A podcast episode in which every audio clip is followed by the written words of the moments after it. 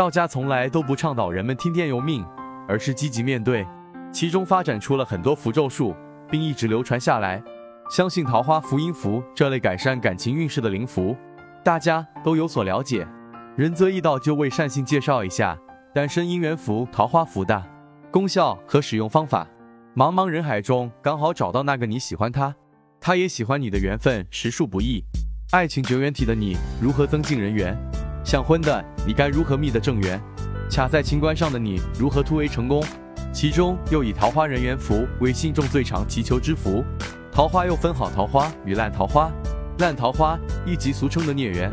桃花符可以增进好桃花，夫妻感情和睦，净化坏桃花，将男女夫妻月缘转为良缘。仁泽易道招桃花符，相当是一种通过相应，气场凝聚在符中，得以一定时间的保存，起到增加人们桃花运势的功效。对于单身者具有招桃花、带来好姻缘的作用；对于恋爱中的人，姻缘符则是具有改善感情的作用。让感情更加美满幸福。说到符咒，不得不提一下符咒的起源和原理。